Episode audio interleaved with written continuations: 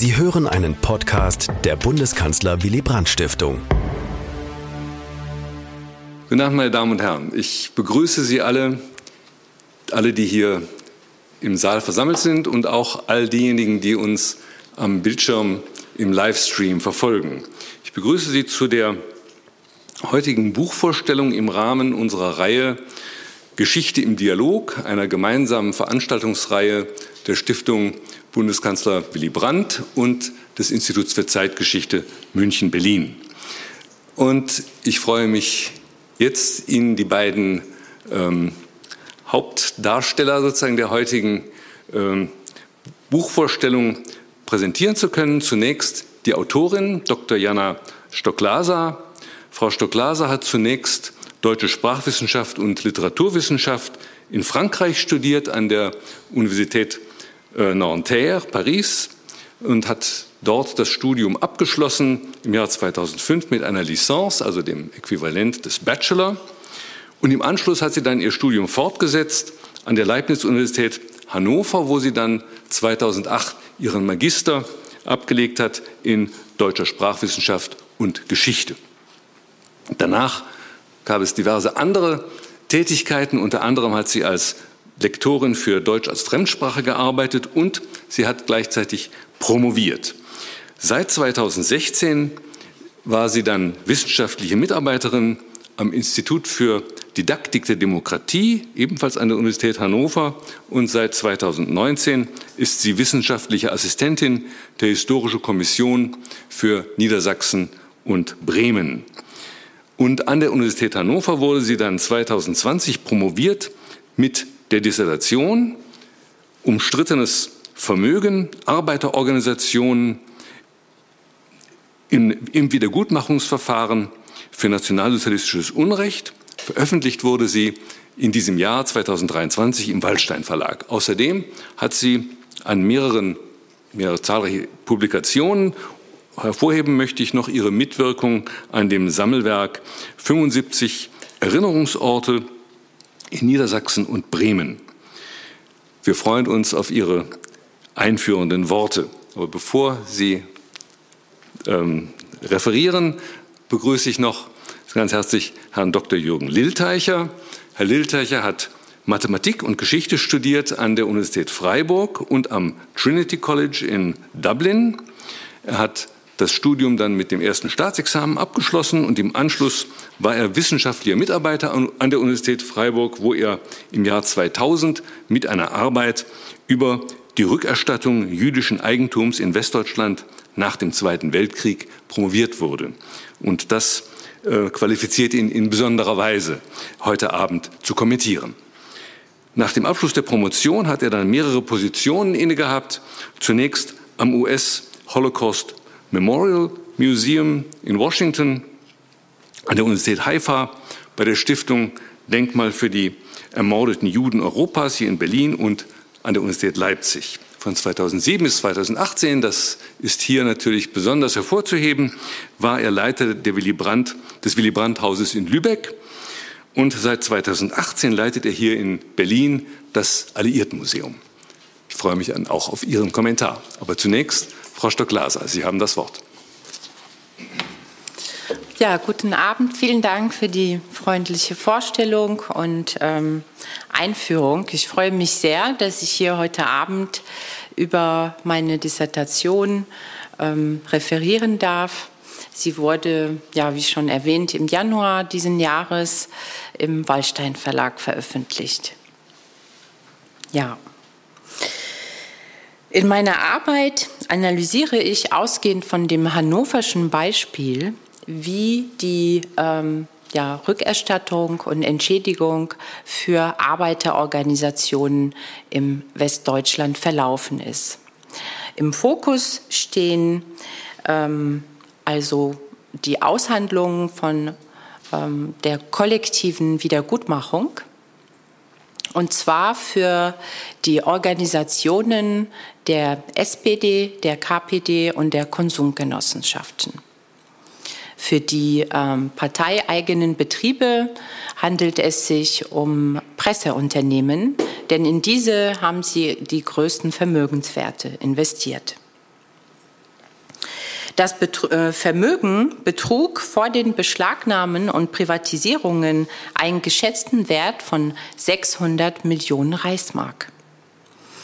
Die inländische Restitution für diese einstigen Arbeiterorganisationen, die vor 1933 über 5 Millionen Mitglieder versammelten, ist bis dato unerforscht gewesen.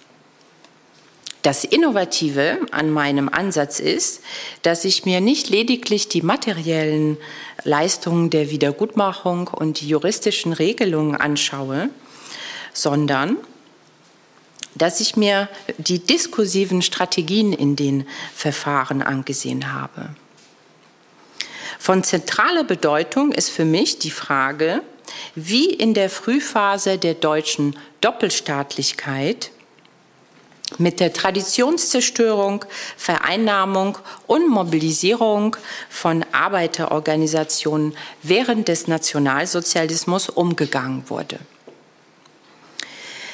Ich habe den Zugang über die historische Diskursanalyse gewählt, denn dieser ermöglicht es mir, in den Verfahren Schnittstellen sichtbar werden zu lassen, an welchen sich das Verhältnis zwischen Sichtbarem und Sagbarem wandelte.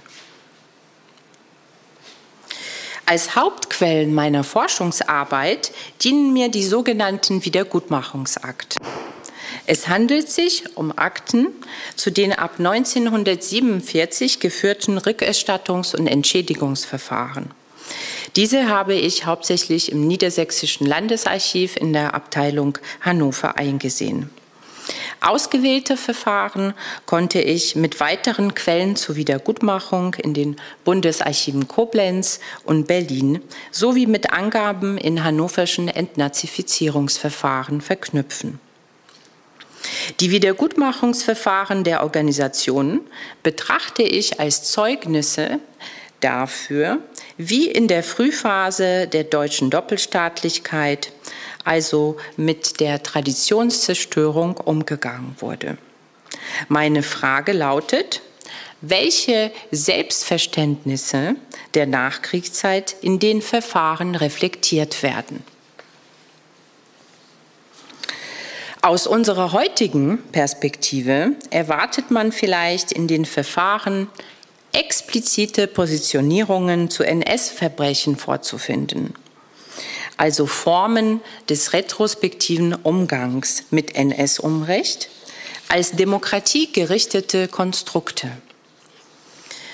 Bei der Profilierung von historischen Einzelbildern zur NS-Vergangenheit von deutschen Arbeiterorganisationen erfolgte in den Verfahren aber eine Orientierung an der Zukunft im systempolitisch geteilten Deutschland.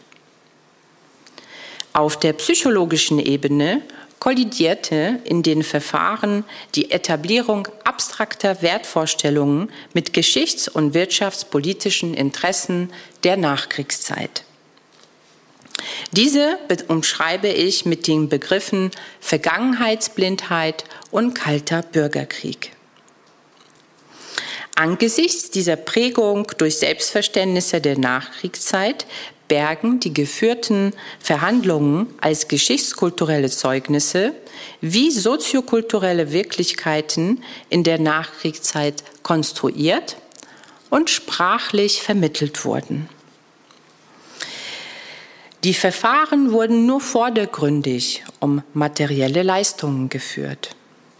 Die Auseinandersetzung der Nachfolgeorganisationen mit ihrer Verfolgung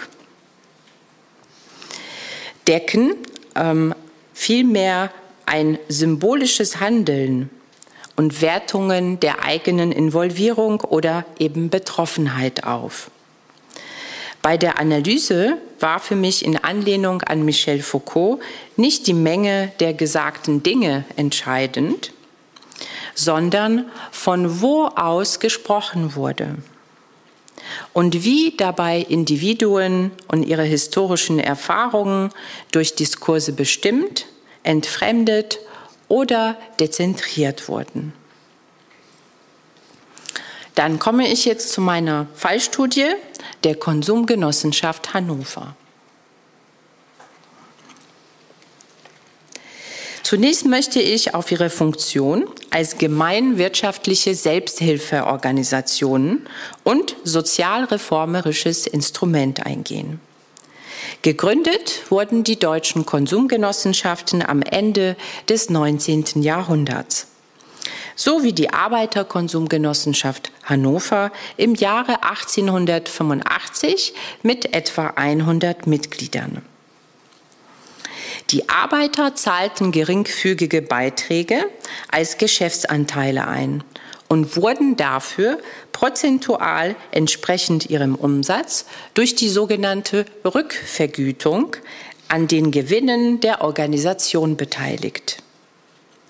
Damit repräsentierten sie also eine ernstzunehmende Alternative zum Einzelhandel. Durch die praktische Nähe zu den Gewerkschaften und der SPD gewannen sie vor allem nach dem Ersten Weltkrieg Aufschwung. Bis zum Beginn der Wirtschaftskrise Anfang der 1930er Jahre hatte die Bewegung vier Millionen Mitglieder. Auch die hannoversche Organisation hatte inzwischen 35.000 Mitglieder und ein Vermögen im Wert von 17 Millionen Reichsmark versammelt. Derart sollte sie nach 1945 nie wieder prosperieren. Die Weltwirtschaftskrise wurde nämlich genutzt, um die Existenzängste der Arbeiterschaft zu schüren und das gemeinwirtschaftliche Konzept zu diffamieren.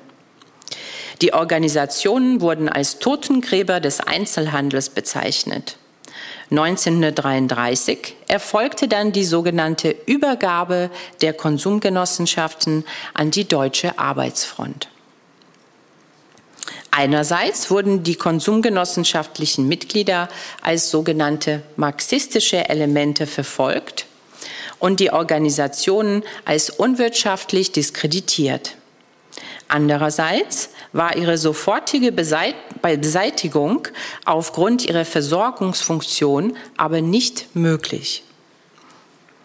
Die Organisationsvertretungen wählten eine Strategie des wirtschaftlichen Selbsterhalts. Und die geschätzten Werte von 500 Millionen Reichsmark gingen erstaunlicherweise erst 1941 vollständig an das Gemeinschaftswerk der Deutschen Arbeitsfront über. Damit wurden sie dann in die NS-Kriegswirtschaft eingegliedert. In Kauf genommen wurde dabei, dass die gewählte Strategie mit der Nazifizierung der Mitgliederstrukturen und Entseelung, ja Pervertierung der einstigen Solidargemeinschaften einherging. Die erfolgte Anpassung wurde nach dem Krieg nichtsdestotrotz als wirtschaftsbedingtes Überwintern bezeichnet. Der erste Schritt zur Auflösung des Gesamtkomplexes war mit dem Liquidationsgesetz von 1935 gelungen, als etwa ein Drittel der angeblich lebensunfähigen Organisationen bis 1941 zwangsliquidiert wurde und damit die Privatisierung erzwungen wurde. Vielerorts gelang dabei die Errichtung von sogenannten Auffanggesellschaften, so wie in Hannover der Gesellschaft für Haushaltsbedarf. Die durch die Auffanggesellschaften eingesetzten Liquidatoren verkauften die Konsumläden in Eigenregie. Im Interesse der Organisation sind die Läden zu günstigen Preisen bevorzugt an die ehemaligen Angestellten praktisch in Treuhand übergeben worden. Dieses Vorgehen kann als eine Protestmaßnahme im Sinne einer Vorbereitung für ein Danach gewertet werden. Inwiefern im lokalen Rahmen in den Konsumläden die Lebensmittelversorgung der jüdischen Bevölkerung gewährleistet wurde, ist nicht überliefert.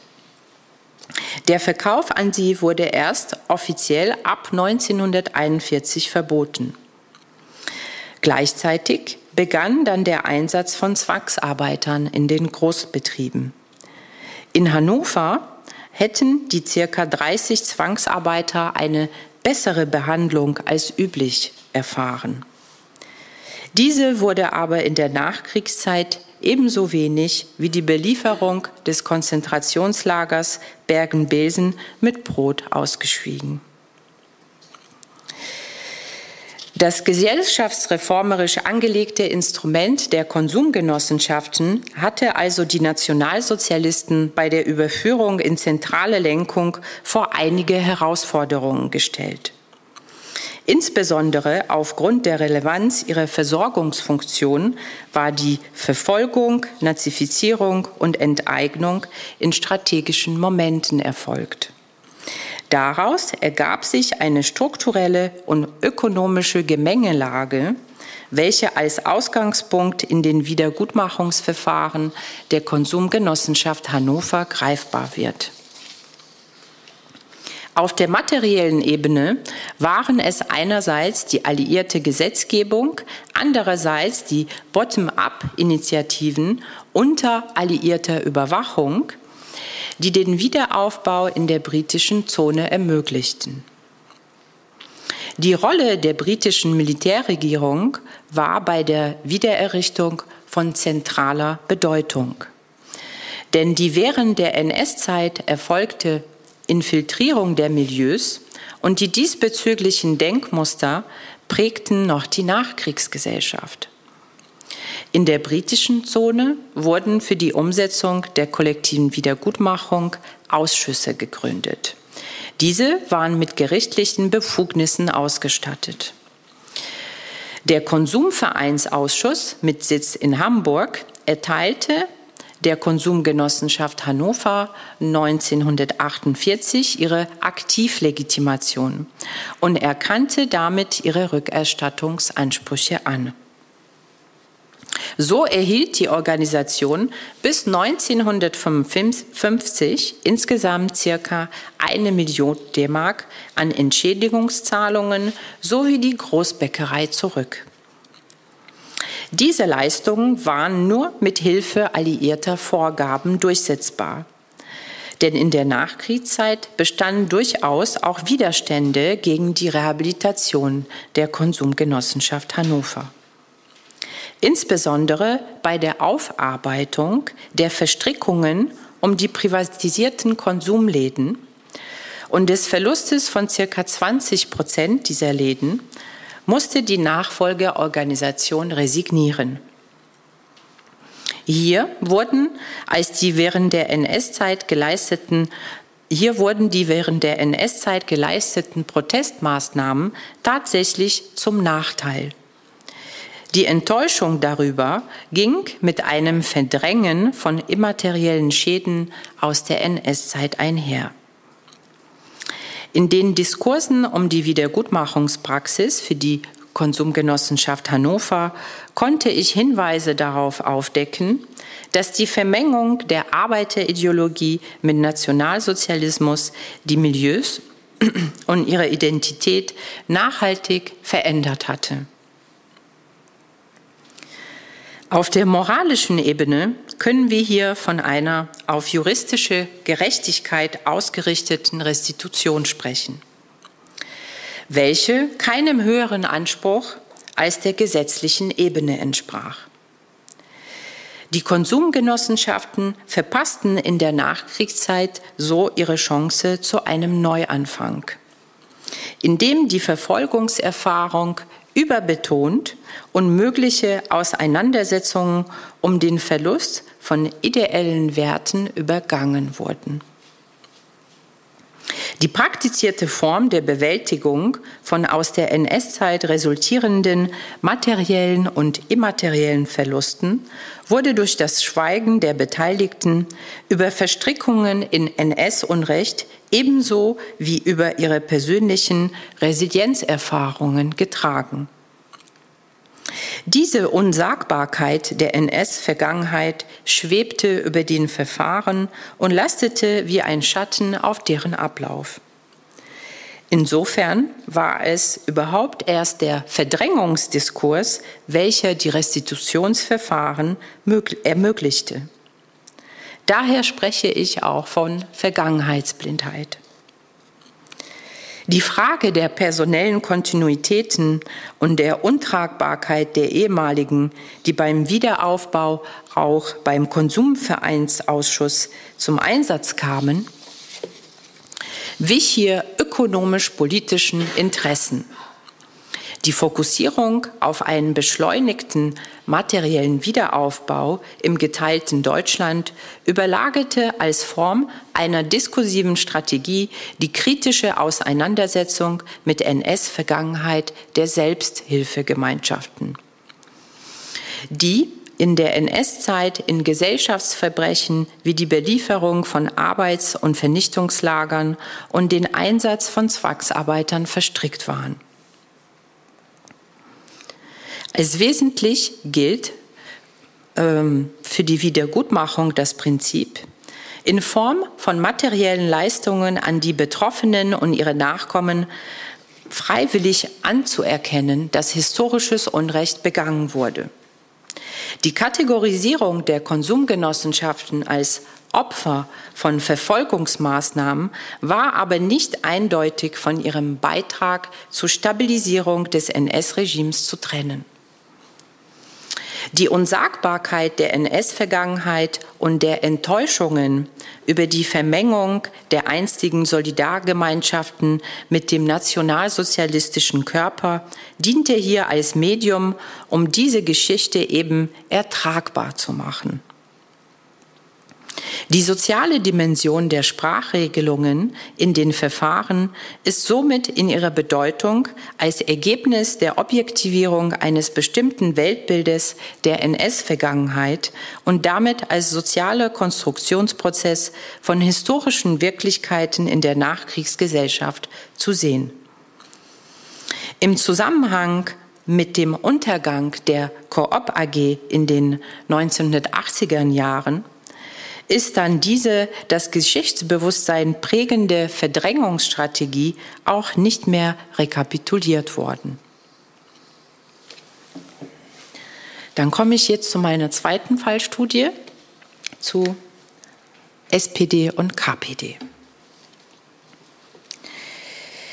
Diese hatten, wie schon erwähnt, ihre größten Vermögenswerte aus Meinungsbildungszwecken in Presseunternehmen investiert die dann 1933 enteignet wurden. Ihr Eigentum diente zur Ausstattung des eigentlich kurz vor dem Bankrott stehenden NS-Pressewesens. Bereits zuvor wurden in der Not Notverordnungsära zahlreiche Zeitungsverbote ausgesprochen, von denen die SPD und die KPD am meisten betroffen waren. Ausgehend von den Rückerstattungsverfahren der hannoverschen SPD- und KPD-Pressebetriebe, die Sie hier sehen können, konnte ich auch Rückschlüsse auf die bundesweiten Verfahren ziehen. Sie fanden ihren Abschluss erst 1968. Hier fand die Auseinandersetzung mit der NS-Vergangenheit auf einer diskursiven Ebene statt, die am ehesten mit dem Begriff der systempolitischen Arena umschrieben werden kann. Die Versprachlichung im Rahmen der Verfahren reflektiert erbitterte Kämpfe zwischen den beiden Parteien infolge des Kalten Krieges und wie diese auf der innerdeutschen Subebene sozial und kulturell kodiert waren. Wie das Freund-Feind-Schema auch die Erinnerungskultur prägte, wird deutlich, wenn wir uns die heutige Situation in Hannover ansehen. Wir sehen hier links das ehemalige hannoversche Gewerkschaftshaus, in welchem die SPD-eigene Zeitung Volkswille gedruckt wurde. Die Gewerkschaften und die SPD verband eine privilegierte Partnerschaft, die nach 1945 nicht wiederbelebt werden konnte. 1983 wurde auch dementsprechend im Alleingang durch den Deutschen Gewerkschaftsbund ein Gedenkort für die Besetzung des Hannoverschen Gewerkschaftshauses begründet. Im Zusammenhang mit der Internetseite für die Widerstandsorganisation Sozialistische Front ist seit den späten 2000ern der Zugriff auf diese Abbildung des Hannoverschen Gewerkschaftshauses möglich. Die rechte Abbildung hingegen, die die KPD-Druckerei in Hannover zeigt, ist hingegen erst im Zusammenhang mit meiner Arbeit publiziert worden. Und der hannoversche Ort der KPD-Druckerei blieb bis dahin vollkommen unbekannt. Meine Ergebnisse zeigen, dass die Wiedergutmachungsverfahren der SPD und KPD Hannover in die politischen Konstellationen der deutschen Zweistaatlichkeit eingebettet waren und vielmehr eine Diskursplattform des Ost-West-Konfliktes als ein Medium zur Wiederherstellung historischer Gerechtigkeit bildeten. Die Wiedergutmachungsinstanzen forderten von der KPD, hingegen nicht von der SPD, ihre finanziellen Transaktionen und Geldgeber aus der Zeit vor dem NS-Verbot offenzulegen. Eine solche Offenlegung wie die Preisgabe der Geldgeber eines parteieigenen Unternehmens geht aber mit einer politischen Freiheitseinschränkung einher. Die Herausgabe von Zeitungen durch parteieigene Verlagsbetriebe genießt an sich den gesetzlichen Schutz. Dieser Schutz der Parteienbetätigung wurde in den Verfahren aber nicht gleich für beide Parteien umgesetzt. Die Forderungen nach einer Offenlegung der Geldgeber im Rahmen der Verfahren sind natürlich im Zusammenhang mit dem KPD-Verbot von 1956 zu sehen und spiegeln eine Aufhebung des Schutzes der Sonderorganisation der KPD. Die gleichzeitige Beibehaltung dieses Prinzips im Falle der SPD verweist auf die Eigenschaft der Verfahren als Austragungsort von systempolitischen Rivalitäten. Bis zum Abschluss der Verfahren um 1968 war es eben die Instrumentalisierung von Wissen über die Vermögensverhältnisse der KPD, die die Verfahren prägte.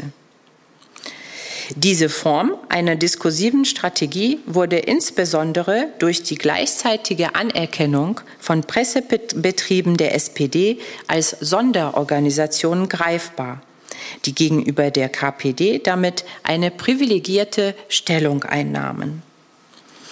Diese Situation wurde bereits 1946 deutlich, als die britische Militärregierung der SPD-Organisation die Räumlichkeiten des hannoverschen NS-Verlages in der Georgstraße zuwies.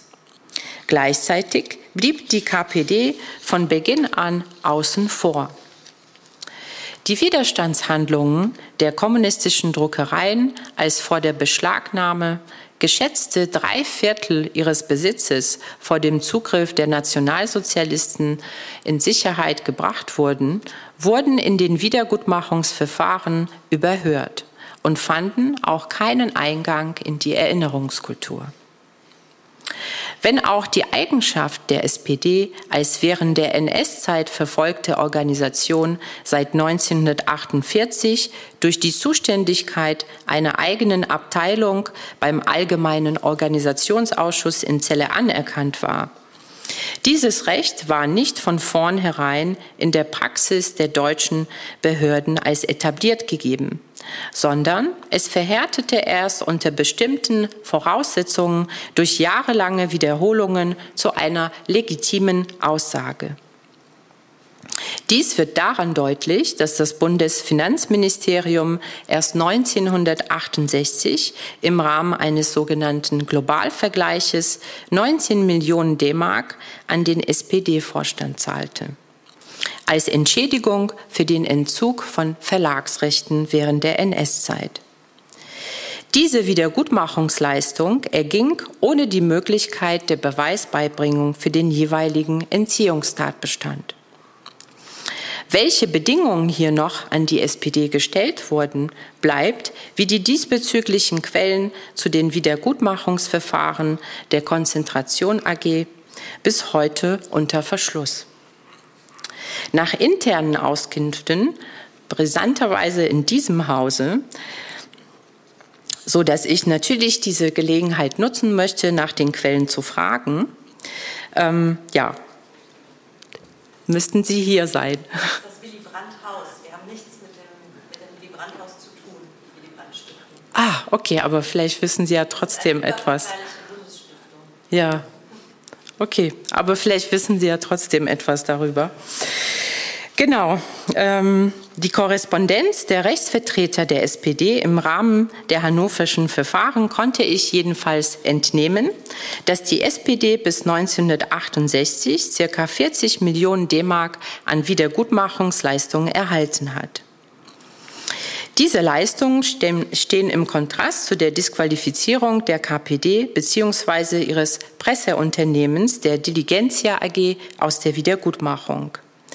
Die Verfahren hatten sich auch 1968 erledigt, als diese Treuhandgesellschaft der KPD liquidiert wurde. Ihren Sitz hatte die Gesellschaft seit 1930 in der, in der Schweiz, seitdem die Aktien der deutschen KPD-Pressebetriebe dorthin transferiert worden waren. Diese Anerkennung versus Disqualifizierung habe ich anhand der hannoverschen SPD- und KPD-Pressebetriebe analysiert. Und zwar anhand eines ausgewählten 20 Jahre langen Streitverfahrens der hannoverschen Presse ähm, und der Diligentia AG um eine Rotationsmaschine bzw. ihre Überreste aus der Berliner Roten Fahne. Dieses Verfahren hatte einen hohen symbolischen Wert und die Sprachregelungen reflektierten Konstruktionen des Selbst und des anderen im Zusammenhang mit den Machtverhältnissen infolge des Ost-West-Gegensatzes.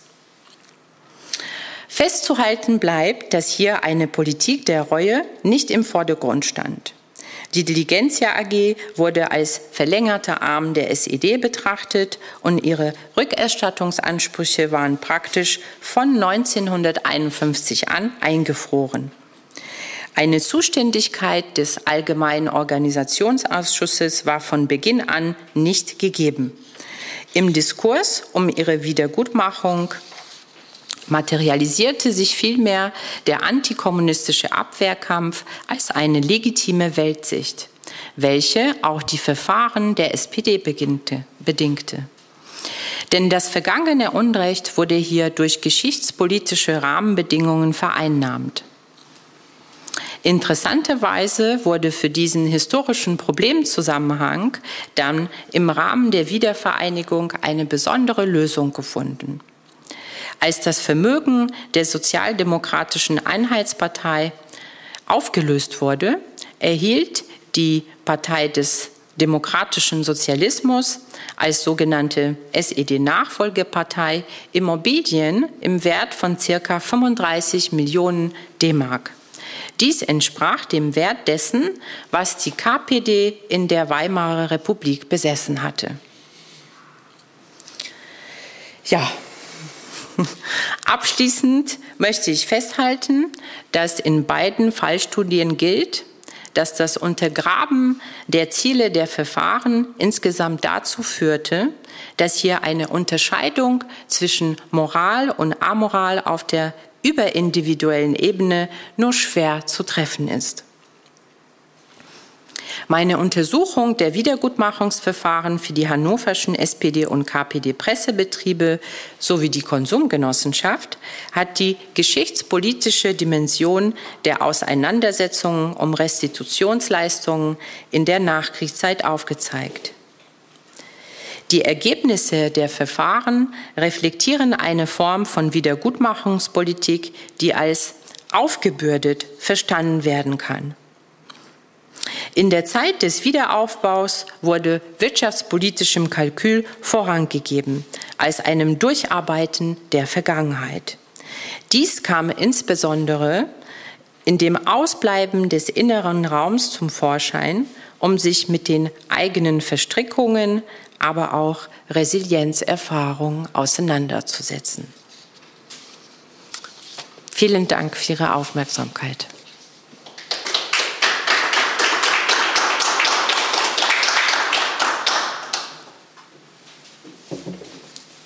Dann darf ich jetzt an Herrn Litteicher übergeben. Ja, schönen guten Abend, ähm, liebe Anwesenden hier und im Netz hoffentlich. Vielen Dank für den Vortrag. Ähm, das Thema Wiedergutmachung von NS Unrecht beschäftigt Deutschland ja bis zum heutigen Tage. Hier insbesondere die Rückerstattung oder Restitution von jüdischem Eigentum, ganz besonders die Rückerstattung von Kunstwerken. Immer wieder kommt es auf, international, auf dem internationalen Kunstmarkt zu Skandalen, weil Museen oder Händler sich über Dekaden nicht um die Provenienz der, Güter gekümmert haben. Dies ist jedoch nur eine Seite der Bewältigung von NS-Vergangenheit in Deutschland und Europa.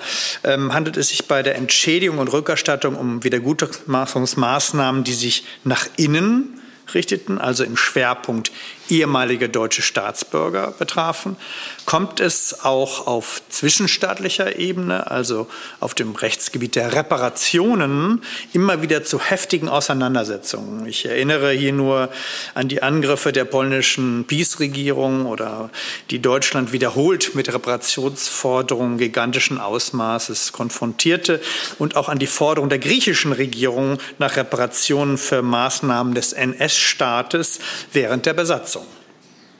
Das nun geplante Museum des Zweiten Weltkrieges und der Besatzungsherrschaft in Europa und das geplante deutsch-polnische Haus sind in diesem Zusammenhang natürlich zu sehen. Hier verschwimmen jedoch oft die Kategorien. So vermischt beispielsweise die polnische Regierung individuelle Forderungen von NS-Opfern auf den Rechtsgebieten der Entschädigung und Rückerstattung mit Forderungen des polnischen Staates auf dem Gebiet des Völkerrechts, also Reparationen. Im Zuge der antikolonialen Bewegung und der Bestrebungen zur Wiedergutmachung von während des Kolonialismus begangenen Unrechts erfahren das Thema Restitution von Raubgut und das Thema Reparation eine ganz neue Aktualität. Ich erinnere hier nur an die Rückgabe der Benin-Bronzen oder an die Wiedergutmachungsverhandlungen mit Namibia über den Völkermord an den Herero und Nama. Für Museen aus diesem Feld komme ich ja, spielt dies eine ganz neue und auch brisante Rolle. Dabei geht es ja nicht nur um Kunstwerke, sondern auch um menschliche Überreste, die die Kolonialisten in, den, in die Depots deutscher Museen verbracht haben. Dass eine schnelle und zügige Rückgabe auch zu Irritationen führen kann, haben wir bei den Benin-Bronzen gesehen. Wie genau die Zusammenhänge studiert werden müssen, führte mir gestern zum Beispiel ein Exil-Iraner vor Augen. Er warnte davor, Relikte aus vorislamischer Zeit an den Iran zurückzugeben, weil die Mullahs diese sofort zerstören würden. Ähm, es muss also etwas dran sein, wenn gesagt wird, dass äh, manche Dinge vielleicht doch sicherer in unseren Museen sind. Das Thema Restitution wird nun global weit über die Grenzen deutschen, des deutschen Falls hinaus verhandelt und manchmal steht das deutsche Beispiel Pate für derzeitige und zukünftige Bemühungen um Wiedergutmachung. Sollte es der Ukraine gelingen, die imperialistische Ausdehnung Russlands zurückzudrängen, werden ähnliche Fragen aufgeworfen werden. Ich entfalte hier, Sie werden sich fragen, diese große Perspektive, um aufzuzeigen, in welchem weiteren Kontext der heute, heutige Abend, die heute zu diskutierende Arbeit von Frau Dr. Stuck-Laser steht. Eine wissenschaftliche Erforschung der Wiedergutmachung und der Restitution begann erst so richtig Mitte der 90er Jahre, würde ich sagen. Pioniere wie Konstantin Goschler, Professor in Bochum, rissen das Thema auf, aber erst langsam folgten weiter wissenschaftliche Arbeiten, die sich mit Politik und Praxis der Wiedergutmachung beschäftigten. Und dies auch natürlich in ganz konkreten Fallstudien und enger umrissenen Themenkomplexen. Sicherlich waren die Sammelklagen aus den USA mit ein Initialzünder für die Forschung, da jetzt auch das Thema Zwangsarbeit auf der außenpolitischen Agenda stand. Also damit ist in den 90er Jahren oder die große Washingtoner Konferenz über Holocaust-Era Assets im Jahr 98. Ich selbst schwamm mit meinen Forschungsbemühungen zur Restitution von jüdischem Eigentum genau in dieser aufgeheizten Atmosphäre der späten 90er Jahre mit. Das bringt einen Doktorand dann manchmal doch ein bisschen Nervosität bei. Was wird da eigentlich auf der großen politischen Ebene diskutiert, was ich jetzt gerade hier vielleicht im Kleinen in Archiven versuche herauszufinden? Resultat dieser breiten Forschung waren dann auch Studien über die europäische Dimension von Raub und Restitution, aber auch zu ganz grundsätzlichen Fragen der Reparations auf Englisch oder die Frage darüber, wie überhaupt repariert werden kann, was einmal im großen Maße gewaltsam zerstört wurde. Frau Stock-Lasers Verdienst ist es, sich endlich mit den Restitutionsansprüchen der Arbeiterorganisationen beschäftigt zu haben. Dies war in der bisherigen Forschung wirklich eine große Lücke und ist auch vor langer Zeit schon so markiert worden. Mich würde interessieren, und darüber sollten wir vielleicht in jedem Fall gleich sprechen, wo sich die Autorin in diesem großen Feld, und das muss man sich schon fragen, aber auch zwischen Autorinnen und Autoren vergangener Werke verortet damit meine ich nicht mich selber, sondern da gibt es zahlreiche Studien, wo lege der Beitrag der Studie im Kleinen wie auch im Großen? Was können wir aus dem Fall der Restitution des Vermögens der Arbeiterorganisationen ablesen? Für die engere Fragestellung, aber auch für die nun ständig aufgeworfenen Größenfragen der Grenzen und Möglichkeiten von Rückerstattung und Wiedergutmachung. Also wo steht die Studie im Feld der Wiedergutmachungsgeschichte? Ich habe hier nur das Feld der Wiedergutmachungsgeschichte aufgegriffen, aber natürlich muss die Studie auch ihren Platz in den Feldern der Geschichte der Arbeiterorganisation nach 45 finden, der deutschen Nachkriegsgeschichte generell und der Geschichte der NS-Aufarbeitung. Ich stelle mir das so wie ein Tetris-Baustein vor, ähm, also wie man ihre Arbeit jetzt in ein Tetris-Gebilde einfügt und welche Grenzen hat die Studie und wie passt sie in die anderen hinein oder auch nicht und muss sich woanders verorten. Frau Stock-Glaser wählte im Zugang zu den Quellen einen anspruchsvollen Zugang, den der Diskursanalyse nach Michel Foucault. Sie werden es bei dem Vortrag gemerkt haben, für viele vielleicht auch eine ganz ungewöhnliche Terminologie. Da treten historische AkteurInnen vor den Diskursen zurück. Also und eine Realität ist hinter den Diskursen nicht fassbar. Die Geschichte ist also weniger eine Geschichte der Personen, die sie vorantreiben, sondern eine Abfolge, ich hoffe, es ist richtig verstanden, der dominanten Diskurse. Natürlich ist mit mir die Foucault'sche Diskursanalyse bekannt und auch während meines Geschichtsstudiums spielte das eine große Rolle. Wir alle haben über Wachen und Strafen gelesen. Ich persönlich tat mich doch recht schwer damit, mit diesem Ansatz, insbesondere auch bei der konkreten Anwendung auf diesen Ansatz auf historische Quellen der Zeitgeschichte. Mir war das eher in der alten Geschichte in Freiburg damals bekannt, die weniger Quellen zur Verfügung hatte. Hier würde mich ganz besonders interessieren, warum äh, Stockla, Frau Stockglaser diesen Ansatz gewählt hat und worin sie das Besondere in diesem Ansatz sieht. Welche Ergebnisse hat die Diskursanalyse zutage gefördert, die gegebenenfalls andere konventionelle Zugänge nicht geliefert hätten? In Bezug auf das heutige Thema natürlich und generell. Ähm, wir haben es ja bei diesem Thema auch mit juristischen Quellen äh, zu tun und da werden Sie wahrscheinlich auch viel darüber berichten können, ich auch. Das ist für einen Historiker erstmal harte Arbeit, in diese Technologie sich einzufinden ähm, die in einem ganz genau definierten Setting, so war es, entstanden sind und die auch genaue Sprachregelungen erforderten. Das habe ich die Erfahrung gemacht in meinen Studien. Gerne hätten Verfolgte länger über ihre Verfolgungserfahrung berichtet. Das war aber gar nicht relevant in diesen Verfahren, sondern weil die Gesetze ganz genaue Argumentationsmuster erforderten. Kolossares Unrecht musste erst erstmal verhandelt werden. Ich meine, der Krieg war gerade vorbei, so lange ist das gigantische Unrecht gar nicht her. Und dafür war ein begrenzter rechtlicher Rahmen bestimmt sehr gut geeignet, auch wenn dieser immer wieder Unzulänglichkeiten aufwies. Also wie wird Vergangenheit verhandelbar? Wie können in diesem fest definierten Setting und dessen Regeln Diskursstrategien entwickelt werden? Wer definiert sie und wo wurden sie denn von wem besprochen? Ähm, Frau Stock-Glaser wählte den regionalen Zugang. Sie haben berichtet, Hannover. Ähm, wenn ich die Autorin richtig verstanden habe, ist der Fall und diese Region aber in mehrfacher Hinsicht auch wieder untypisch. Bestätigt jetzt die Ausnahme die Regeln? Ähm, was können wir aus dieser Fallstudie zur generellen Geschichte ableiten? Sie haben das angedeutet, wie Sie Rückschlüsse auf die Bundesebene gezogen haben, aber da können wir ja noch mal genauer darüber reden. Besonders bemerkenswert scheint mir ähm, die deutsch-deutsche Perspektive der Studie. Arbeiterorganisationen und ihr Weiterleben nach 1945 erlaubten einen Blick auf beide deutsche Staaten, und das ist wirklich das Besondere hier, und sich völlig unterschiedliche entwickelnde Systeme, die auch völlig unterschiedlich mit der NS-Vergangenheit umgegangen sind. Hier scheint mir die gegenseitige Wirkungsgeschichte der beiden deutschen Nachfolgestaaten besonders gut nachvollziehbar. Sie kennen vielleicht alle diese Braunbuchkampagnen der DDR, wo man direkt versucht hatte, eben auf die NS-Kontinuität in der Bundesrepublik hinzuweisen, indem man wirklich die Nazis auch benannte erlaubt die Wiedergutmachungsgeschichte der Arbeiterorganisationen in der deutsch-deutschen Perspektive einen besonderen Blick auf die Wiedergutmachungsgeschichte insgesamt? Also wie kann man das verhandeln? Vielleicht zum Schluss in eigener Sache. Als Direktor des Alliiertenmuseums interessiere ich mich natürlich für die Rolle der britischen Besatzungsmacht und der Alliierten insgesamt, wenn es um die Restitution des Eigentums der Arbeiterorganisationen geht.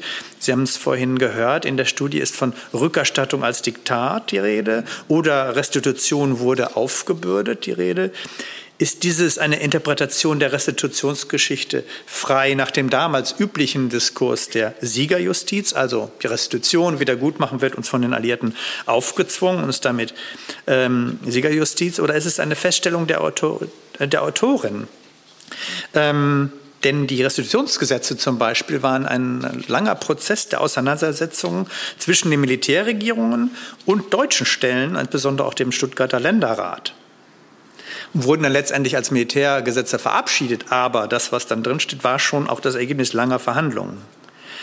Wir haben es also mindestens mit einem dritten und maßgeblichen Akteur in der Wiedergutmachungsgeschichte zu tun, dem die NS-Opfer, würde ich sagen, in Nachkriegs-Westdeutschland und der späteren Bundesrepublik einiges zu verdanken haben. Was wissen wir die Politik der Briten und äh, der anderen Alliierten bezüglich des Vermögens von Arbeiterorganisationen. Sie haben, glaube ich, in Ihrer Studie von Resozialisierung besprochen. Vielleicht können wir da nochmal darüber sprechen, was damit gemeint ist. Ähm, Sie erwähnen, dass die Briten mit der Rückgabe des Vermögens der Arbeiterorganisationen genau eine Resozialisierung beabsichtigten. Das würde ich gerne nochmal genau besprechen. Damit will ich es aber bewenden lassen, damit wir noch viel Zeit haben zu diskutieren. Mir ging es nur darum, aufzuspannen, was mir für Fragen insgesamt äh, in den Sinn gekommen sind. Wir schauen, wie wir das im Gespräch, das ist eine ganze Menge, aber ähm, diese Frage des, warum habe ich diese Studie eigentlich gemacht?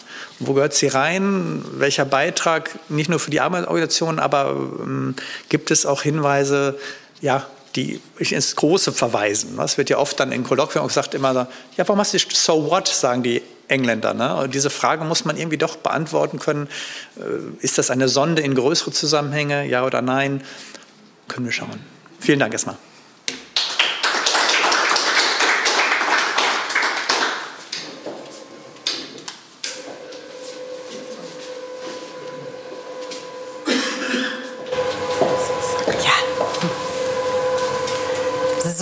Vielen Dank, äh, liebe Frau Stock-Glaser, lieber Jürgen Wildteicher äh, und auch von mir herzlich willkommen zu der Veranstaltung. Ja, genau, wir werden jetzt äh, diesen wunderbaren Kommentar aufgreifen. Und zwar nicht, keine Sorge, Frau Stock-Glaser, Sie müssen jetzt nicht in einem Rundumschlag all diese vielen Fragen beantworten, sondern wir machen das Step by Step. Ähm, denn wie wir ja gesehen haben an dem Kommentar, äh, hängt Ihr Forschungsthema mit einer ganzen einem ganz breiten Spektrum an Forschungsdiskussionen, Forschungsthemen zusammen. Ähm, und ich denke, wir sollten vielleicht mal anfangen, auch so ein bisschen entlang des Kommentars ähm, mit Fragen nach der Einordnung dieses, äh, Ihres Forschungsprojekts und Ihrer Erkenntnisse in die äh, Forschungen zur Wiedergutmachung, zur Entschädigung, zur Rückerstattung der vergangenen zwei bis drei Jahrzehnte. Also äh, Jürgen Lilteicher hat es ja gesagt, die wirkliche Forschung hat erst in den Mitte, späte 90er Jahre begonnen. Es gab dann vor allem in den frühen 2000er Jahren diese Großforschungsprojekte. Äh, die Dissertation von Jürgen Lilteicher entstand. Äh, ich war in einem großen Projekt zur Praxis der Wiedergutmachung ähm, von Norbert Frey und Konstantin Goschler. Da haben wir mit, ähm, e, also da ging es um, vor allem um die individuelle Entschädigung. Mhm. Und wir haben mit erstmals zugänglich gemachten Akten äh, gearbeitet, die eben Auskunft geben darüber, wie einzelne Einzelpersonen ihre Entschädigungsverfahren erlebt haben. Ich habe mich weniger mit solchen Rückerstattungsfragen befasst. Aber ja, wie verorten Sie Ihre, äh, Ihr, Ihr Projekt in diesem ganzen Feld der Wiedergutmachungsforschung? Ja. Ja, vielen Dank. Also das ist natürlich eine wichtige Frage. Ich denke, ähm, ja, Anfang der 2000er Jahre ähm, hat sich das Feld weiter geöffnet für, die, für diese Forschung. Und da hat man dann angefangen, sich auch mit diesen sogenannten marginalisierten Opfern zu beschäftigen, zu denen ähm, ja auch politisch Verfolgte zählen, religiös Verfolgte, politisch Verfolgte. Und das war eigentlich ähm, das Hauptanliegen ähm, der Forschungsarbeit eben nicht nur zur Arisierung und ähm, den Wiedergutmachungsleistungen für ähm, jüdisch, ähm, jüdische Verfolgte und äh, diese Opfergruppe ähm, zu forschen, sondern eben auch diese ähm, Lücken anzugehen. Also das war das Ausschlaggebende ja, wie ich das verorte. Also einerseits natürlich überhaupt zu erfahren, wie ähm, sind diese Verfahren gelaufen, welche Leistungen gab es. Aber aufgrund ähm, ja, dieser längeren Zeitspanne mittlerweile ist es nicht nur das quantitative, sondern auch der qualitative Zugang, der ähm, eine wichtige Rolle spielt und eben die Frage ähm, danach, wie ähm, oder welche Folgen hatte der ähm, bestimmte Umgang in den Wiedergutmachungsverfahren mit ähm, der Verfolgungserfahrung auf die Erinnerungskultur und das hängt wiederum zusammen mit der äh, Frage oder dieser erstaunlichen Lücke. Wenn man sich das vor Augen hält, natürlich die Arbeiterorganisationen bildeten einen wichtigen, ähm, einen Großteil der Gesellschaft. Wieso hat man sich nie mit dieser kollektiven Wiedergutmachung beschäftigt, wenn ähm, doch das ein äh, Großteil der Gesellschaft war? Hm. Und dieses Vermögen äh, praktisch nicht hinterfragt wurde. Also das war auch ähm, eine wichtige Frage, die mich beschäftigt mhm. hat.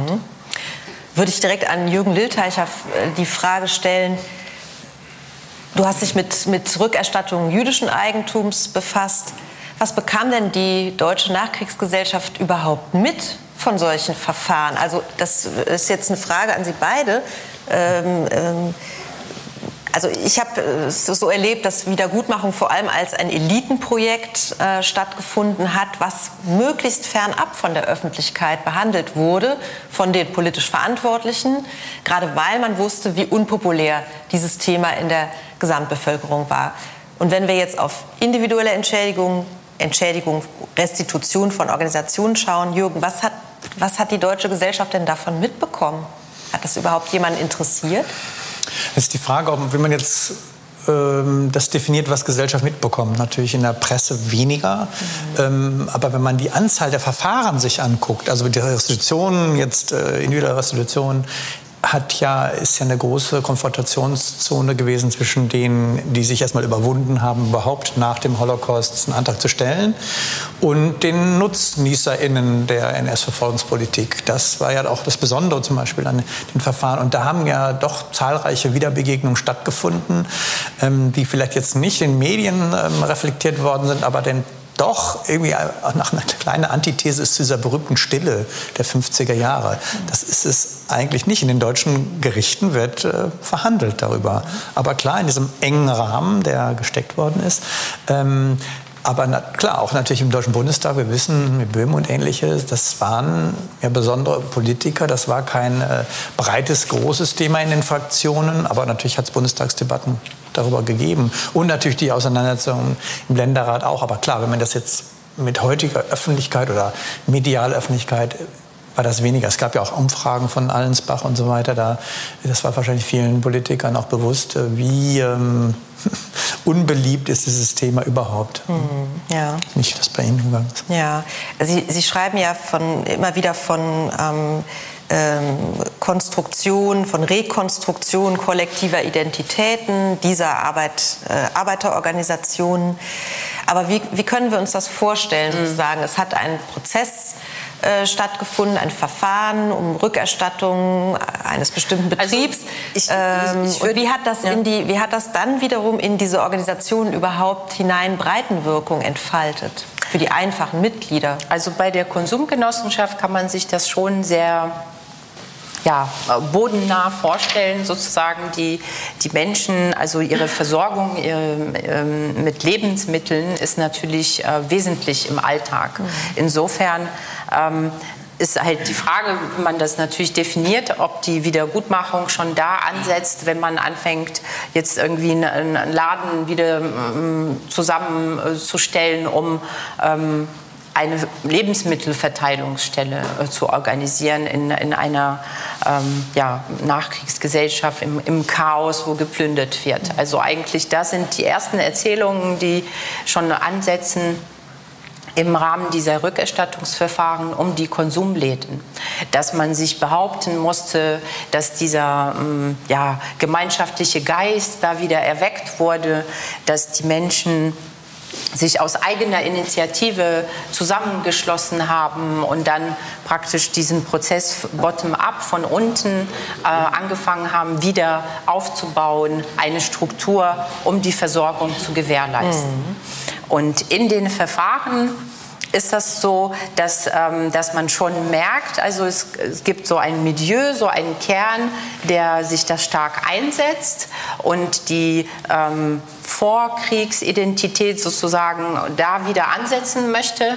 Und ähm, dann gibt es einen Teil, der vehement dagegen ist, der eigentlich die, die Werte, die sie erworben haben, privatisierte Läden behalten möchte und ähm, ja, dieses Gemeinwirtschaftliche eigentlich ähm, ignoriert. Mhm.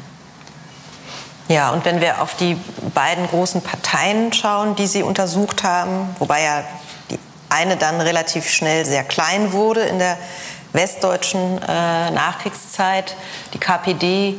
Ähm, was ist denn sozusagen da das Besondere, das andere im Vergleich zu den Konsumgenossenschaften? Denn ich denke, würde ja mal sagen, dass wenn Sie von dem Milieu sprechen, was hier durch die NS-Zeit überformt wurde. Das, das ist ja hinlänglich bekannt, dass eben auch beträchtliche Teile der, des sogenannten Arbeitermilieus, was klassischerweise eine der Parteien SPD oder KPD gewählt hat, mhm.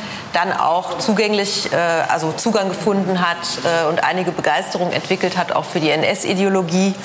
So, das wissen wir, dieses Milieu war sozusagen mm, deutlich erodiert in der Nachkriegszeit.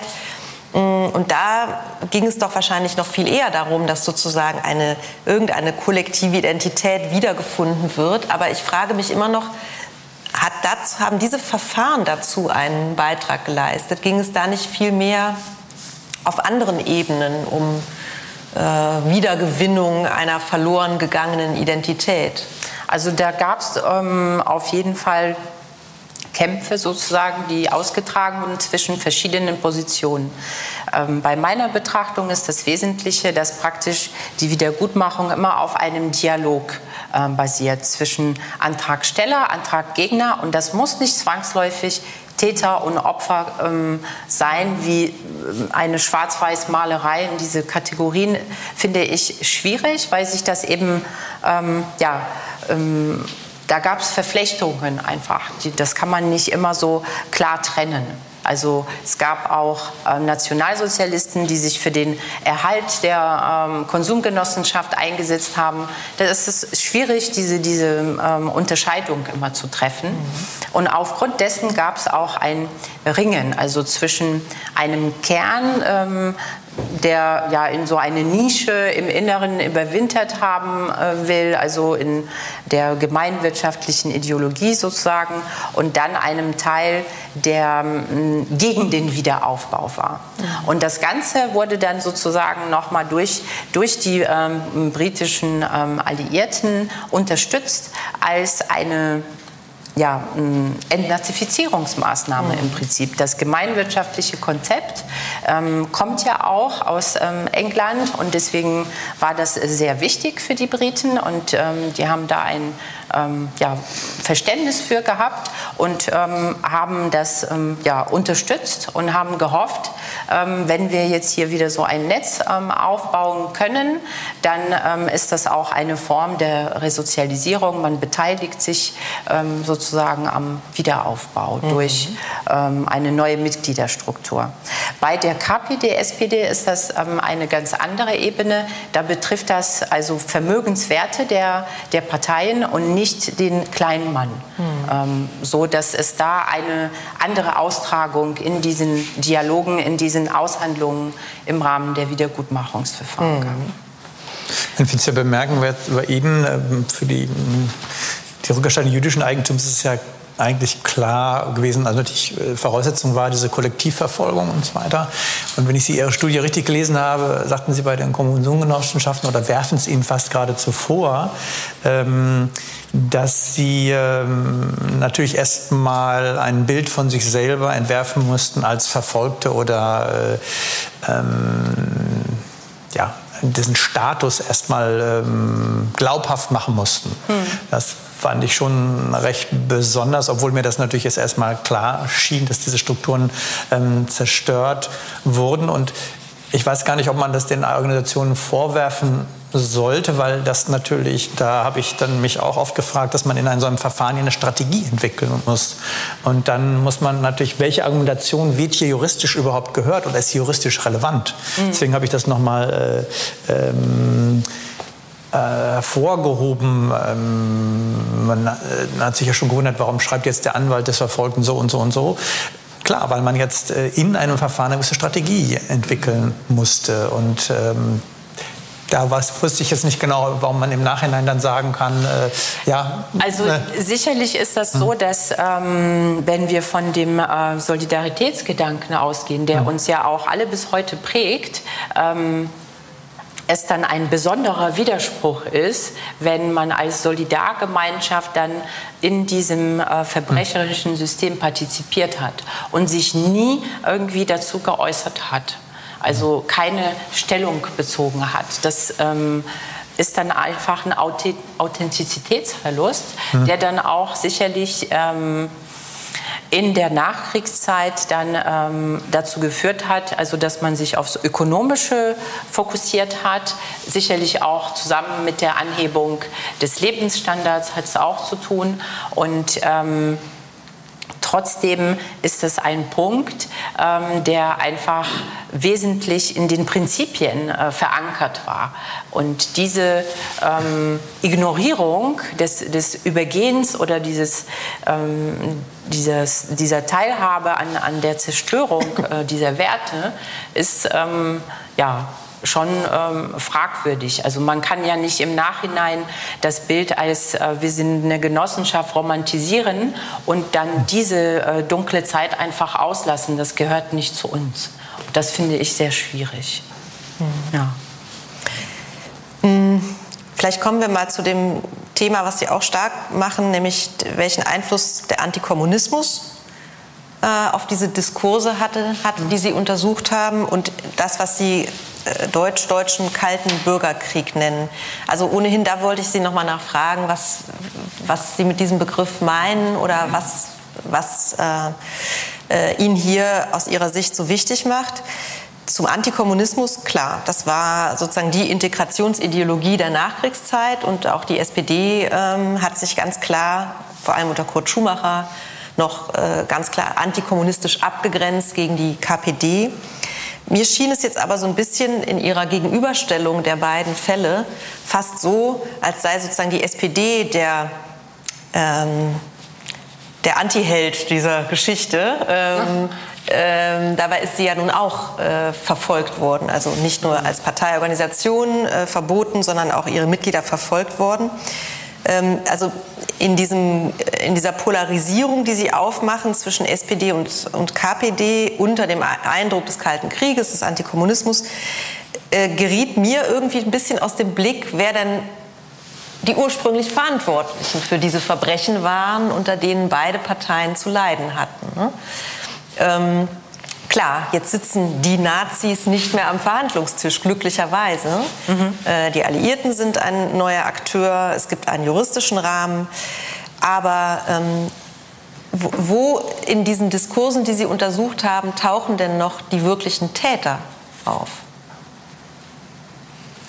Naja, also äh, der Täter in dem Sinne ist ähm, der Nach also in der Nachfolge des Dritten mhm. Reiches natürlich ähm, ähm, die Bundesrepublik Deutschland, die da in die ähm, als Rechtsnachfolge äh, genau in die mhm. Rechtsnachfolge tritt und die dann auch die Leistungen auszahlt, ne, das Bundesfinanzministerium. Ähm, ja, also die ähm, die Frage ist, ist, jetzt nicht, also das sind natürlich die Extrempole gewesen in den Verfahren, die ich mhm. dargestellt habe, dass ähm, ähm, dabei auch die Resilienzerfahrungen natürlich ähm, ausgeschwiegen wurden, auf beiden Seiten. Ja?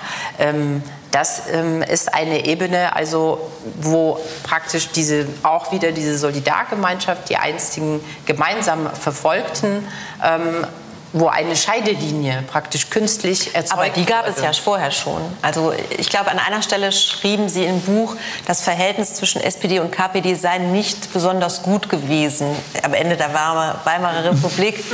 Das ist ja etwas äh, untertrieben. Also ich meine, die Parteien waren ja. massiv zerstritten und verfeindet. Die SPD wurden, ja. wurden als Sozialfaschisten von den Kommunisten betitelt. Ja. Es gab keinerlei Bereitschaft, sozusagen gemeinsam gegen die Nazis zu kämpfen. Da heißt, da wurde jetzt nicht erst nachträglich etwas gespalten, was eigentlich noch zusammengehörte, sondern es war längst ja, gespalten. Aber ich ne? finde, also in der Nachkriegszeit ist eben diese Spaltung noch mal extrem radikalisiert worden, natürlich mhm. durch, durch diese territoriale Spaltung auch mhm. Deutschlands. Ne? Also das ist eine ganz, ganz andere Ebene des Konfliktes. Mhm. Und ähm, ähm, naja, also verfolgt, politisch Verfolgte. Insofern haben sie schon eine Gruppe gebildet, auch wenn es natürlich ähm, äh, eine große Feindlichkeit gab und äh, verschiedene äh, Abspaltungen auch innerhalb der Parteien. Aber ähm, nach, ähm, nach dem Zweiten Weltkrieg sah die Situation also ganz anders aus und da ging es ähm, nicht mehr um kleine politische Auseinandersetzungen, sondern ähm, um eine ähm, ja, systempolitische Arena, also praktisch diese Ebene, genau das hatten Sie gefragt, mit dem deutsch-deutschen kalten Bürgerkrieg. Mhm. Also äh, wenn wir einen Konflikt haben, ein, das war ja ein globaler Konflikt, der ähm, praktisch markiert wurde durch eine Grenzlinie, die durch Deutschland gezogen wurde. Und auf beiden Seiten gab es eben ähm, Systeme, die nicht zusammenkommen durften. Ansonsten äh, drohte äh, ein Weltkrieg. Also deswegen war es ja der Kalte Krieg. Mhm. Ne? Und ähm, dieser Konflikt verlief durch eine, eine Nation. Das muss man ähm, natürlich erstmal aushalten, wenn ähm, ja, die Verflechtungen, die innerhalb dieses Landes bestanden haben, auf diese Weise getrennt wurden. Deswegen Bürgerkrieg, mhm. weil das ja eigentlich ein, eine, äh, ein Volk ist. Ja. Mhm. Jürgen, vielleicht kommen wir noch mal auf ein paar Begriffsfragen, die du auch aufgeworfen hast. Oder vielleicht gehen wir erst noch mal genau zu der wichtigen Frage nach der nach Foucault und der historischen Diskursanalyse. Ja, äh, ja Jürgen Litter, ich habe... Äh, ich habe gesagt, ich, genau. ich bin daran gescheitert. Ähm, ich glaube, Sie kommen auch aus dem sprachwissenschaftlichen mhm. Bereich. Mhm. Ne? Ja. Ich, als ich die Arbeit las, das ist für mich ein völlig äh, unbekannter Stil. Und genau, im, Diskursstrategien, das Unsagbare, hat sich mir ehrlich nicht so richtig erschlossen. Ich habe es ehrlich gesagt nicht verstanden. Vielleicht bin ich da auch zu begrenzt, um ähm, Foucault oder überhaupt die Diskussion, das ist ja eine Diskussion, welchen Beitrag le leistet die Diskursanalyse in der ähm, äh, Geschichtswissenschaft, da haben Sie ja auch diverse Literatur ähm, äh, zitiert, aber mir ist es noch nicht so richtig deutlich geworden, beziehungsweise liegt es daran, dass ich mit anderen Fragestellungen ähm, beschäftigt war. Aber ähm, klar, Vergangenheitsblindheit ähm, das kommt darauf an. Ich habe es bei mir ja auch so betrachtet, dass man sagt, welche Teile des NS-Unrechtes konnte man im Laufe der Zeit überhaupt anerkennen, dass es ein, ein Prozess oder Lernprozess war. Ähm, anfänglich hat man Dinge ähm, erstmal auch seitens der Bürokratie, ja, also man hat versucht, das Bundesfinanzministerium, die äh, sozusagen die Gestapo als eine nicht, äh, nicht mit dem Deutschen Reich verbundene Organisation darzustellen, um ähm, ja, die Rückerstattungspflicht sozusagen des Deutschen Reiches oder der Bundesrepublik abzulehnen und das dann im Laufe der Prozesse äh, ähm, nicht mehr durchhaltbar gewesen, sozusagen diese künstliche Trennung zwischen Maßnahmen und Normstaat sozusagen. Und, ähm, da habe ich mich erst mit den juristischen Fragen, Sie sprachen ja auch von, von Gerechtigkeit, also ich konnte diese Begriffe nicht so richtig zusammenbringen aus der Diskursanalyse und ähm, aus den üblichen Begriffen, die in der Wiedergutmachungsgeschichte oder in der juristischen Behandlung da, da eine Rolle spielen, wie Moral, Schuld, Gerechtigkeit und so weiter. Sie deuten es an, aber ich, äh, mir ist nicht so ganz klar geworden, ähm, ja. ja, also ich habe das nie beabsichtigt, dass sich die hm. Arbeit so entwickeln wird. Ja. Ähm, tatsächlich ist das ähm, ein etwas geschichtsphilosophischer Ansatz dann geworden. Mhm. Ähm, ich denke, das liegt auch aufgrund einfach der Aufladung dieses Konfliktes, dieser starken hm. emotionalen Aufladung, auch teilweise immer noch ähm, in, in diesen äh, Verfahren, die ich dort vorgefunden habe.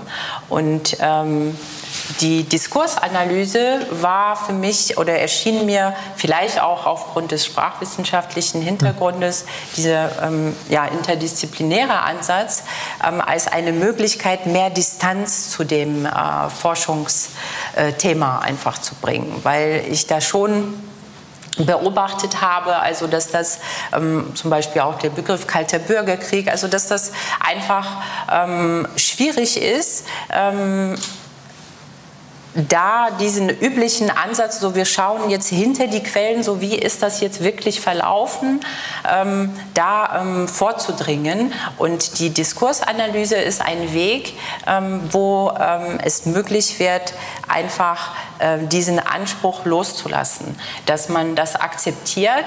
Wir finden, es gibt keine prädiskursive Struktur, keine ähm, äh, authentische Realität, hinter die wir blicken können, sondern man schaut einfach darauf, was ist jetzt ähm, praktisch in den Quellen festgehalten worden. Mhm.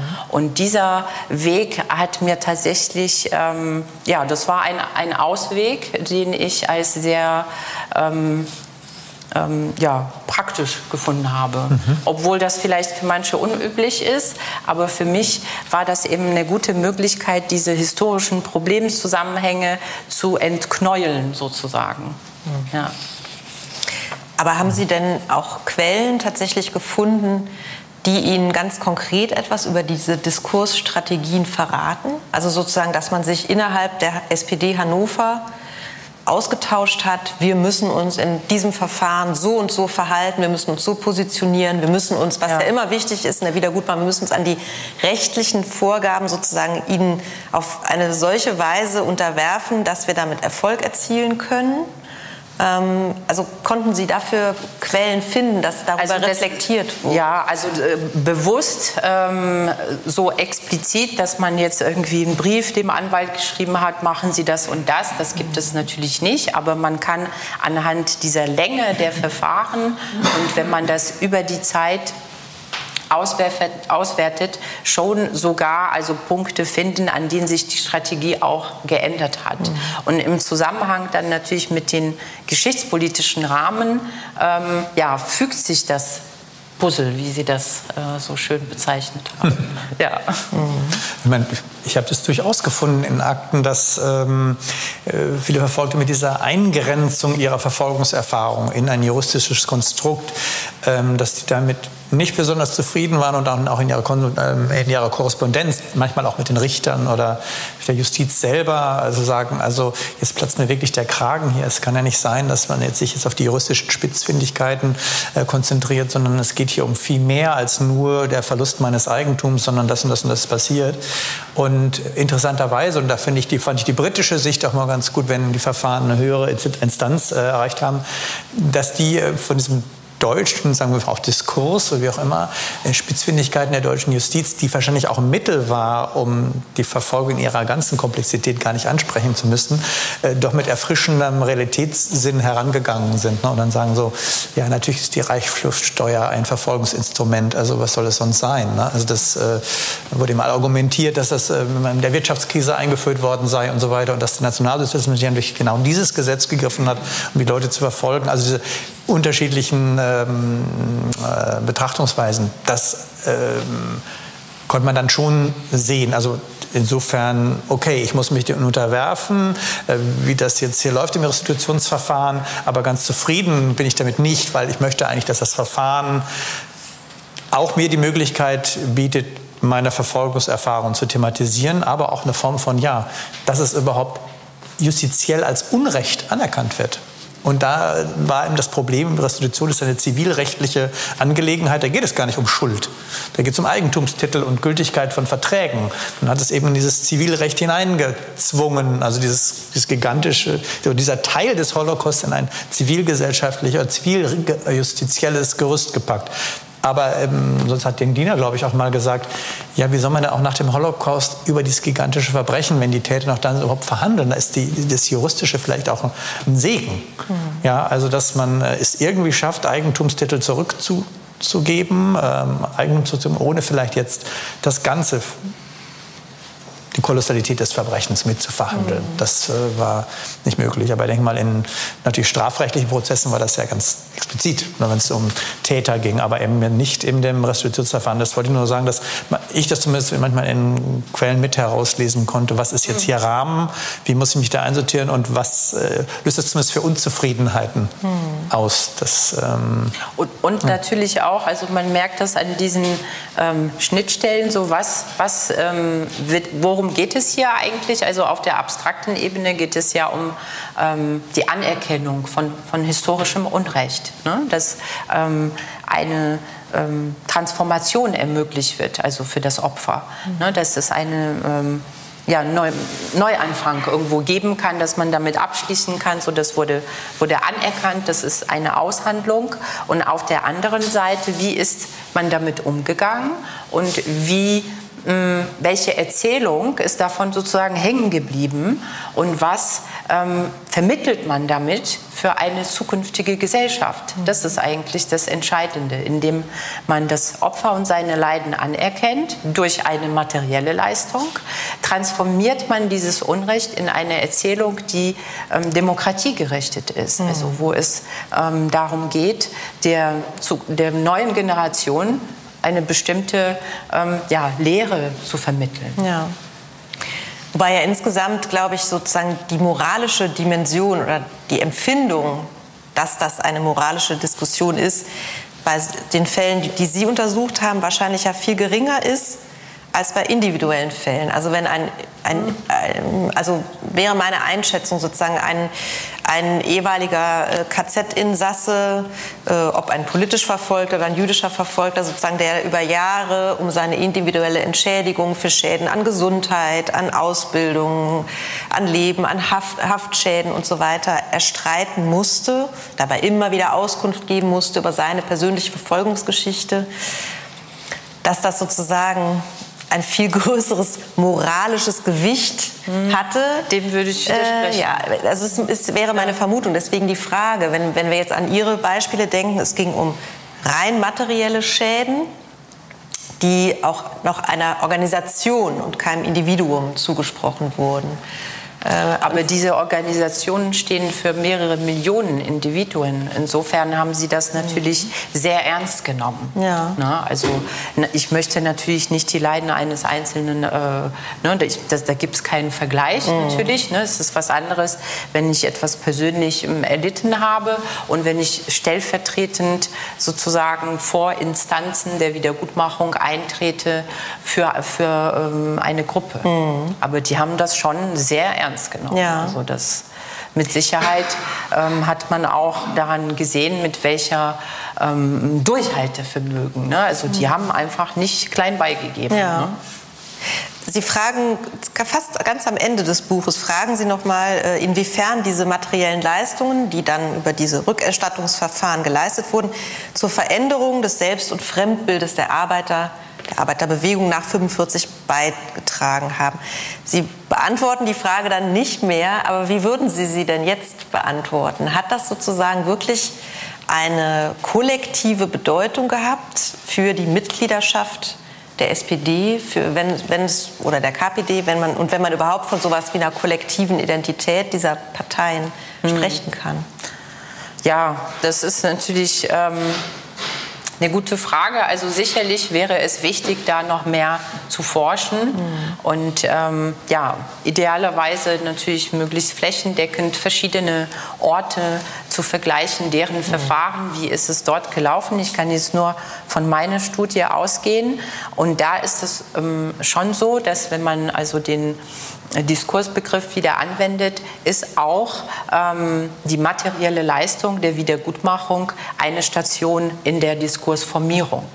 Ja, also wenn ich in der Zeitung lese, so hannoversche Presse hat äh, ihre Maschinen zurückbekommen, ne, dann äh, weiß ich, okay, in der Gesellschaft ist ähm, jetzt wieder der Status ne, dieser Partei anerkannt. Mhm. Und wenn ich lese, ja, also da ähm, Konsumgenossenschaft ähm, äh, wird äh, Liquidationsverfahren aus der NS-Zeit wird wieder eröffnet, ja, dann überlege ich mir natürlich, mhm. äh, ob ich da noch mal hingehe. Ja. ja. ja, wir haben noch ein paar Minuten. Gibt es Fragen aus dem Publikum? Bitte, Wolfgang Schmidt. Es kommt ein Mikrofon. Moment. Ja, also es bezieht sich auf äh, das Verhältnis KPD-SPD. Ähm, man muss ja nun auch mal sagen, äh, dass die Verfolgung von Sozialdemokraten nach 1945 weiterging in der sowjetisch besetzten Zone. Mhm. Und äh, das Stichwort Zwangsvereinigung ist noch gar nicht gefallen. Also welchen Einfluss hatte denn insbesondere auch sozusagen der Verlust der Vermögen der SPD durch die Zwangsvereinigung auf die Debatte über Rückgabe äh, von KPD-Vermögen äh, vor 33. Also da könnte ich mir vorstellen, dass das gerade bei den Sozialdemokraten äh, auch eine wichtige Rolle gespielt hat. Äh, Stichwort kollektive Identität. Äh, da fühlte man sich eben schon auch solidarisch mit den äh, Sozialdemokraten in der SPZ. Äh, und ähm, wenn man das Beispiel der Rückgabe ähm, äh, dann in den 90er Jahren auch erwähnt, äh, dann glaube ich, dass ein Großteil dessen äh, auch äh, was äh, SED-Vermögen war, äh, nicht an die PDS gegangen ist, sondern an andere Parteien, ja. insbesondere die SPD. Äh, also ähm, auch das sollte vielleicht der Vollständigkeit halber erwähnt werden, aber Siegfried Heimann, der auch hier ist, ist da sehr viel mehr der Experte und wird vielleicht dazu auch noch was sagen. Mhm. Möchte er das? Dann könnten wir ihm das Mikrofon gleich geben, dann können Sie gleich die Fragen noch mal gebündelt beantworten. Möchte er das? Ich will jetzt Nein sagen. Nein, ich wollte erstens eine Information noch äh, geben, mhm. weil Sie nach den Akten der Konzentrations AG gefragt ja. hatten. Die sind natürlich nicht im Willy Brandt-Haus, sondern die sind im Archiv der sozialen Demokratie in Bonn. Mhm. Und äh, die sind aber in der Tat, äh, soweit es sich um finanzielle äh, Belange geht, äh, gesperrt. Das heißt, äh, die Archivleiter geben diese Akten nicht direkt heraus, sondern es muss auf Antrag ein besonderer Beschluss äh, gefasst werden, zugestimmt werden, dass sie ihnen zur Verfügung gestellt werden. Und dann werden sie ihnen auch nur beschränkt zur Verfügung gestellt, Sie müssen sich dann äh, wahrscheinlich an den Anblick gewöhnen, dass sehr viele Seiten geschwärzt sind, äh, äh wenn, sie nicht, wenn die SPD nicht will, äh, dass das öffentlich wird. Also, aber Sie sind in Bonn. Äh, Im Willy Brandt-Haus gibt es meines Erachtens überhaupt keine Akten, wenn ich das. Äh, also das habe ich anders erfahren, aber vielen Dank, dann werde naja. ich da nochmal nachfragen. Gut, also es ist kein Archiv in, im Willy Brandt-Haus. Aber äh, ich hätte also auch die Frage gestellt nach, der, äh, Verfahren, nach dem Verfahren SBZ oder DDR, wie äh, es dort äh, gelaufen äh, ist, äh, im Unterschied jetzt zu Ihren Erfahrungen bezüglich Hannover. Also die Frage, ob das in Berlin zum Beispiel, was ja wenig bekannt ist, gab es ja nicht nur äh, auch in Ostberlin nicht nur die SED, sondern eben auch die SPD als Teil der Gesamtberliner SPD. Ähm, und die konnte gar nicht daran denken, irgendwelche Ansprüche zu stellen, äh, in Ostberlin irgendwelche Parteivermögen zurückzubekommen, sondern die SED sagte, als war ja eine vereinigte Partei, wo die SPD dabei sein äh, meinte, dabei zu sein, und das wurde mit der SED äh, verhandelt äh, und äh, zurückgegeben. auch die, zum Beispiel die Gewerkschaftshäuser, die ja auch, äh, auch im Umkreis von Berlin sehr äh, zahlreich waren, die wurden äh, zurückgegeben. Und dann übrigens dann auch, um die Frage von Wolfgang aufzunehmen, dann nach 1989 äh, dann nochmal an die Gewerkschaften zurückgegeben. Nee. Ja. Gut, aber die Frage nochmal, wie äh, ist denn der Unterschied zur äh, SBZ und DDR gewesen? Haben Sie da einen relevanten Unterschied äh, also ich habe mich ja mit, mit den Wiedergutmachungsverfahren in, in, der Bundesrepublik beschäftigt.